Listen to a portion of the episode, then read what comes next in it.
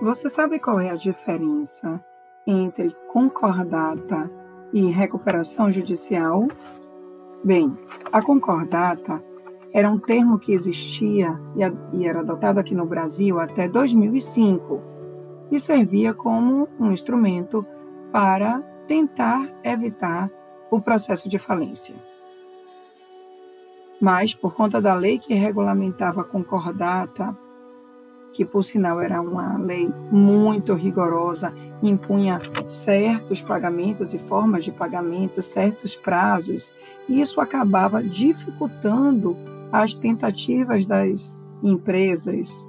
de superarem a sua crise e acabava levando as empresas concordatárias à verdadeira falência. Em 2005, com o advento da Lei 11.101, o Instituto da Concordata foi extinto e substituído por um outro instituto denominado Recuperação Judicial. Também, através desse instituto, Recuperação Judicial, o objetivo é dar uma chance à pessoa jurídica do empresário a fim de que se supere o estado de crise e evite a falência, a morte da empresa. A recuperação judicial, diferente da concordata, se mostra um procedimento muito mais flexível, deixando a cargo do administrador judicial, que é aquela pessoa que passa a fiscalizar a empresa em dificuldades, representando o juízo, a justiça, e também do Comitê de Credores, que representa aquelas pessoas afetadas diretamente pelas dificuldades da empresa, como é o caso de diversos credores e empresários, a formulação e aprovação de um plano de recuperação judicial. Claro que esse plano de recuperação judicial precisa ser devidamente aprovado por esses credores, mas esse assunto vai ser alvo de um novo podcast. Aqui, o objetivo é tratar da concordata e da diferença para a recuperação judicial. No juridiquês, a concordata visa resolver a situação de insolvência de uma pessoa devedora, seja prevenindo ou evitando a falência, que é o caso da concordata preventiva, seja tendo como objetivo de suspender a falência, é o caso da concordata suspensiva, para proporcionar a restauração e até a recuperação dessa empresa. Ou seja, a concordata funciona então como um prazo concedido pelo juiz a uma empresa para que ela deixe de pagar, pelo menos temporariamente, aos seus fornecedores e assim, pelo menos em tese, conseguiria se valer desse capital de giro para reerguer, alavancar novamente a sua receita. Se, no entanto, mesmo utilizando esse benefício da concordata, a empresa não conseguisse dar a volta por cima, aí efetivamente seria decretada a falência e posterior liquidação. Acabei usando os verbos no passado, porque de fato o Instituto da, da Concordata não mais existe no ordenamento jurídico brasileiro, até mesmo como já foi dito. Hoje, segundo a Lei 11.101 de 2005, a companhia que não puder honrar com seus compromissos, mas que porventura apresente indícios concretos para a superação desta crise, pode requerer judicialmente a recuperação judicial. Então, essa recuperação, desde que concedida judicialmente,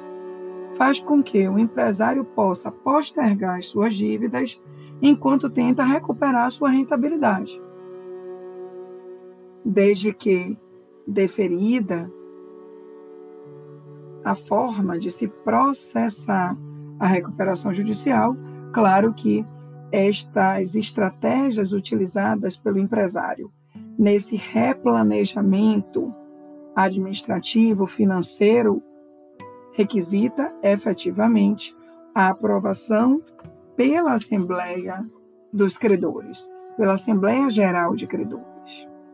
Mas, até para eu ser objetiva e fazendo um comparativo entre o Instituto, já revogado, da Concordata e a recuperação judicial em vigor no Brasil desde 2005, vou apresentar aqui algumas diferenças.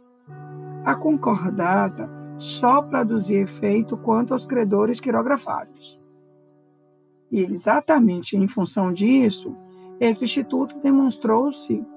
como um instrumento ineficiente para apresentar uma solução viável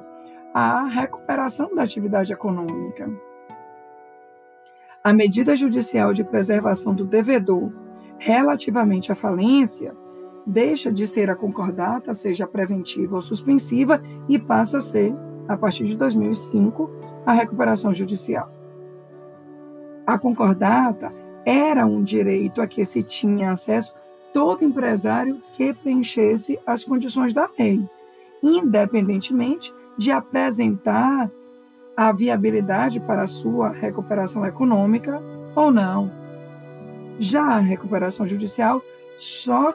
tem acesso ou só permite esse acesso ao empresário aquele que efetivamente preenche as condições da lei.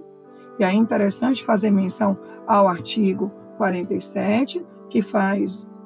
uma introdução acerca do que é essa recuperação e quais as finalidades dessa recuperação, mas também o artigo 48, ambos, da Lei 11.101, que apresenta os requisitos que o empresário tem que ter para poder efetivamente requerer a recuperação judicial. Enquanto que a concordata produz efeitos somente em relação aos credores quirografários, a recuperação judicial sujeita todos os credores, inclusive os que, titularizam privilégios ou preferências. Na verdade, a única limitação legal que a lei apresenta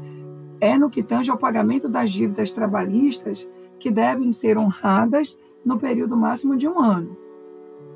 exceto também os fiscais que devem ser pagos ou parcelados antes da concessão do benefício da, da recuperação judicial. O sacrifício imposto aos credores na concordata já vem, como eu disse antes, definido na lei, através de um dividendo mínimo, e é da unilateral escolha do devedor, ao passo que, na recuperação judicial, se houver sacrifício, ele é delimitado no plano de recuperação judicial, sem qualquer tipo de limitação legal, ficando a cargo dos credores, através de suas classes, aprovar ou não o plano de recuperação. Então, veja como, em resumo, o instrumento apresentado pela Lei 11.101, através da recuperação judicial, se apresenta como uma alternativa muito mais concreta, muito mais efetiva para se viabilizar a superação da crise e, inclusive, cumprir o mandamento constitucional representado pelo princípio da função social da empresa e do estímulo à continuação da atividade econômica.